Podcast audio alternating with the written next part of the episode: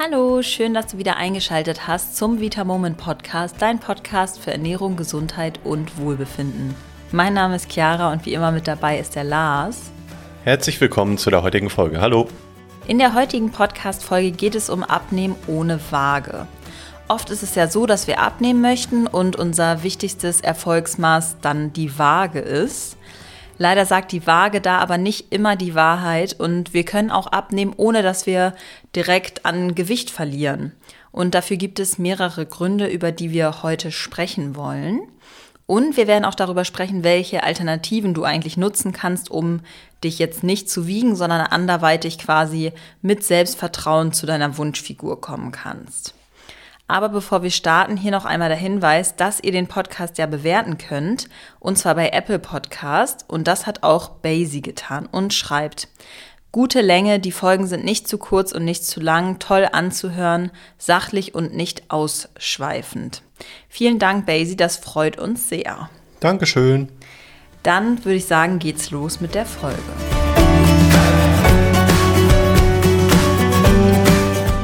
Wir kennen es selbst und wir hören es auch immer wieder von unseren Kunden. Man ernährt sich irgendwie gesund, man macht Sport und startet so richtig durch und hat auch eigentlich das Gefühl, dass man jetzt auch endlich mal abgenommen hat und steigt dann so richtig siegesicher auf die Waage und es ist kein Gramm weniger. Das ist total frustrierend und das kann ich extrem gut verstehen. Wie kann das denn sein, Lars? Ich glaube, viele von uns haben das sogar schon mal im Laufe von einem einzigen Tag gemerkt, dass wir uns vielleicht an einem Tag mehrfach gewogen haben und dann an diesem einen Tag schon teilweise Gewichtsschwankungen von über einem Kilo haben. Ganz, ganz, ganz wichtig ist uns da immer der Unterschied zwischen Körperfett und Körpergewicht. Denn die Waage, die zeigt ja im Grunde wirklich nur das Körpergewicht an. Interessieren tut uns eigentlich aber ja das Körperfett. Denn wenn ich zum Beispiel mehr Muskeln hätte, dann hätte ich vielleicht mehr Körpergewicht, aber nicht zwangsläufig mehr Körperfett. Also, das Körperfett ist eigentlich das Interessante, wir konzentrieren uns aber auf das Gewicht. Das ist grundsätzlich schon mal die Problematik. Außerdem ist es so, wenn wir jetzt ein Kilogramm Schwankung auf der Waage hätten innerhalb eines Tages, dann denken wir häufig, oh Mist, jetzt habe ich ein Kilo Körperfett zugenommen. Das ist aber sehr, sehr unwahrscheinlich, denn das müssten ungefähr 7000 Kalorien im Überschuss sein. Wenn ich mal jetzt bedenke, dass ich ungefähr ganz, ganz grob 2000 Kalorien am Tag benötige und dann auch noch 7000 Kalorien als Überschuss an dem Tag bräuchte, müsste ich über 9000 Kalorien essen, dass ich wirklich überhaupt rechnerisch ein Kilogramm Körperfett zunehmen würde. Sehr unwahrscheinlich. Ja, das ist auf jeden Fall extrem viel. Ich müß, müsste also quasi fünf Tage an einem Tag essen. Und der nächste Punkt, die Waage ist auch einfach sehr ungenau. Das heißt, wir werden immer Messschwankungen haben und wir werden mit der Waage auch immer das Problem haben, dass sie einfach nicht differenzieren kann, zum Beispiel zwischen Wassereinlagerung oder Fett. Und wenn du dich jetzt gerade gefragt hast, hey, wie ist es denn mit Körperfettwagen?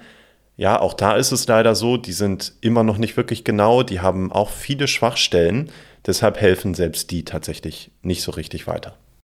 Und da kommen wir dann auch direkt zu dem eigentlich größten Problem. Und zwar ständiges Wiegen kann wirklich einen richtig schlechten Einfluss auf deine Psyche haben. Es baut einen extremen Druck auf und vor allem, wenn du dich dann plötzlich sogar mehrmals am Tag wiegst und dich bei den kleinsten Veränderungen total verrückt machst und anfängst zu hungern oder aufzugeben und zu denken, dass du es sowieso nicht schaffen wirst. Und im schlimmsten Fall kann es dann sogar zu ernsten gesundheitlichen Problemen und Essstörungen kommen. Wenn wir so extrem abhängig einfach von der Waage sind. Und wir haben jetzt hier fünf Gründe mal für dich aufgelistet, wieso denn dein Gewicht überhaupt schwanken könnte. Und vielleicht, wenn du das nächste Mal dich verrückt machst, denkst du mal an diese fünf Gründe und beruhigst dich, sage ich mal, wieder und äh, kommst wieder auf den Boden der Tatsachen zurück. Lars, erzähl doch mal, was für Gründe es da gibt. Ja, sehr gerne. Also es geht jetzt auch gar nicht konkret um die Gründe an sich, sondern dass du für dich mitnimmst, wenn du es dir vielleicht auch gar nicht merken kannst, dass eben eine Gewichtsschwankung nicht gleichbedeutend ist mit ich habe Körperfett zugenommen. Dafür zeigen wir dir hier die Gründe, die eben dazu führen könnten, einfach, dass sich das Körpergewicht bei dir vielleicht gerade geändert hat. Der erste Grund, Klassiker, sind Wassereinlagerungen. Gerade wenn du irgendwie viel sitzt am Tag, zum Beispiel einen Bürojob hast oder gerade im Homeoffice viel sitzt, dann erhöht sich zum Beispiel das Risiko auch für Übergewicht total. Ein Grund ist, weil du im Sitzen einfach weniger Kalorien verbrennst, als wenn du dich bewegen würdest. Das ist, glaube ich, logisch. Außerdem ist es aber eben auch so, dass langes und vieles Sitzen Wassereinlagerungen in den Beinen hervorrufen kann. Das kann dazu führen, dass du dann eben Gewichtsschwankungen auf der Waage hast. Okay, und gibt es da auch Tipps, was man machen kann, wenn man halt gerade zu diesen Wassereinlagerungen dann neigt? Ja, da gibt es eigentlich ganz, ganz gute Übungen zu, nämlich Übungen, die generell die Muskelvenenpumpe aktivieren.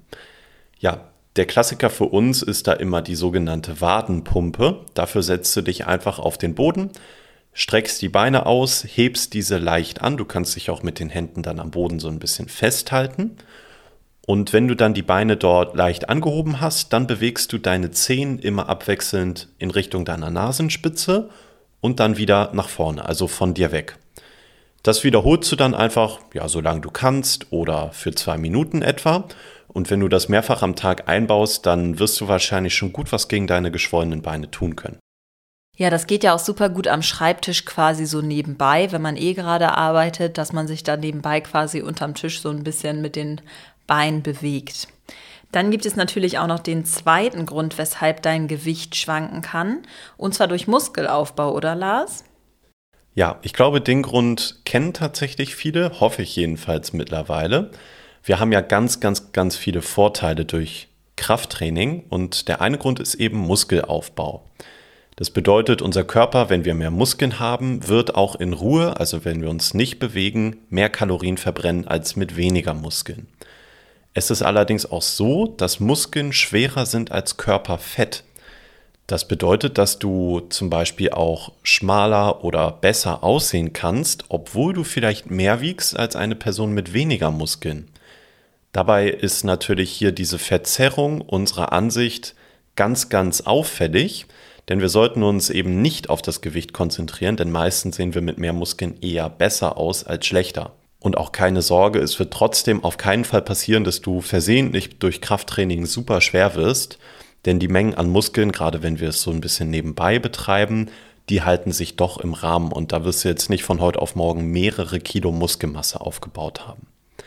Merk dir auf jeden Fall, dass du im Zweifel mit mehr Muskeln in der Regel gesünder bist als mit weniger Muskeln und dass du natürlich diesen Faktor auch auf der Waage dann berücksichtigen solltest. Im Zweifel miss einfach lieber mit einem Maßband nach oder kontrollier vielleicht deine Erfolge anhand deiner Klamotten oder so, dass du schaust, was dir vielleicht jetzt besser passt als vorher. Ja, ganz genau. Dafür kannst du dann zum Beispiel den Umfang von Bauch, Oberschenkeln, Taille nehmen und dann wirst du auch ganz, ganz schnell sehen, dass durch die wachsende Muskulatur der Körperumfang durch das schrumpfende Fett trotzdem geringer wird, obwohl ja deine Muskulatur wächst, sage ich mal. Dann kommen wir auch zum dritten Grund für Gewichtsschwankungen, Lars, und zwar sind das die Hormonschwankungen. Magst du da noch mal was zu sagen? Ja, der dritte Punkt, der ist quasi mit dem ersten Punkt verheiratet. Den dritten Punkt der Hormonschwankungen, den kennen insbesondere viele Frauen. Und zwar gerade in der zweiten Zyklushälfte ist es häufig so, dass Wassereinlagerungen eine große Rolle spielen. Da fühlt man sich dann häufig total aufgedunsen. Es ist so, dass wir diese Wassereinlagerungen leider nicht so wirklich kontrollieren können, aber wenn du dich gar nicht erst wiegst, dann fällt es dir häufig gar nicht so doll auf. Kann natürlich sein, dass du es auch mal merkst, aber meistens werden wir doch durch die Waage aufmerksam. Wichtig ist eigentlich nur, dass du dafür dich mitnimmst, dass gerade vor deiner Periode es eben sein kann, dass du vielleicht ein bisschen mehr wiegst, einfach weil dann eben diese hormonellen Wassereinlagerungen auch noch in deinem Körper eine Rolle spielen. Genau, also mach dich da auf jeden Fall nicht verrückt, das ist komplett normal. Und der vierte Grund ist das Salz. Nicht nur Zucker setzt sich auf deine Hüften oder auf den Oberschenkeln fest, sondern auch fettiges Essen und salzige Speisen.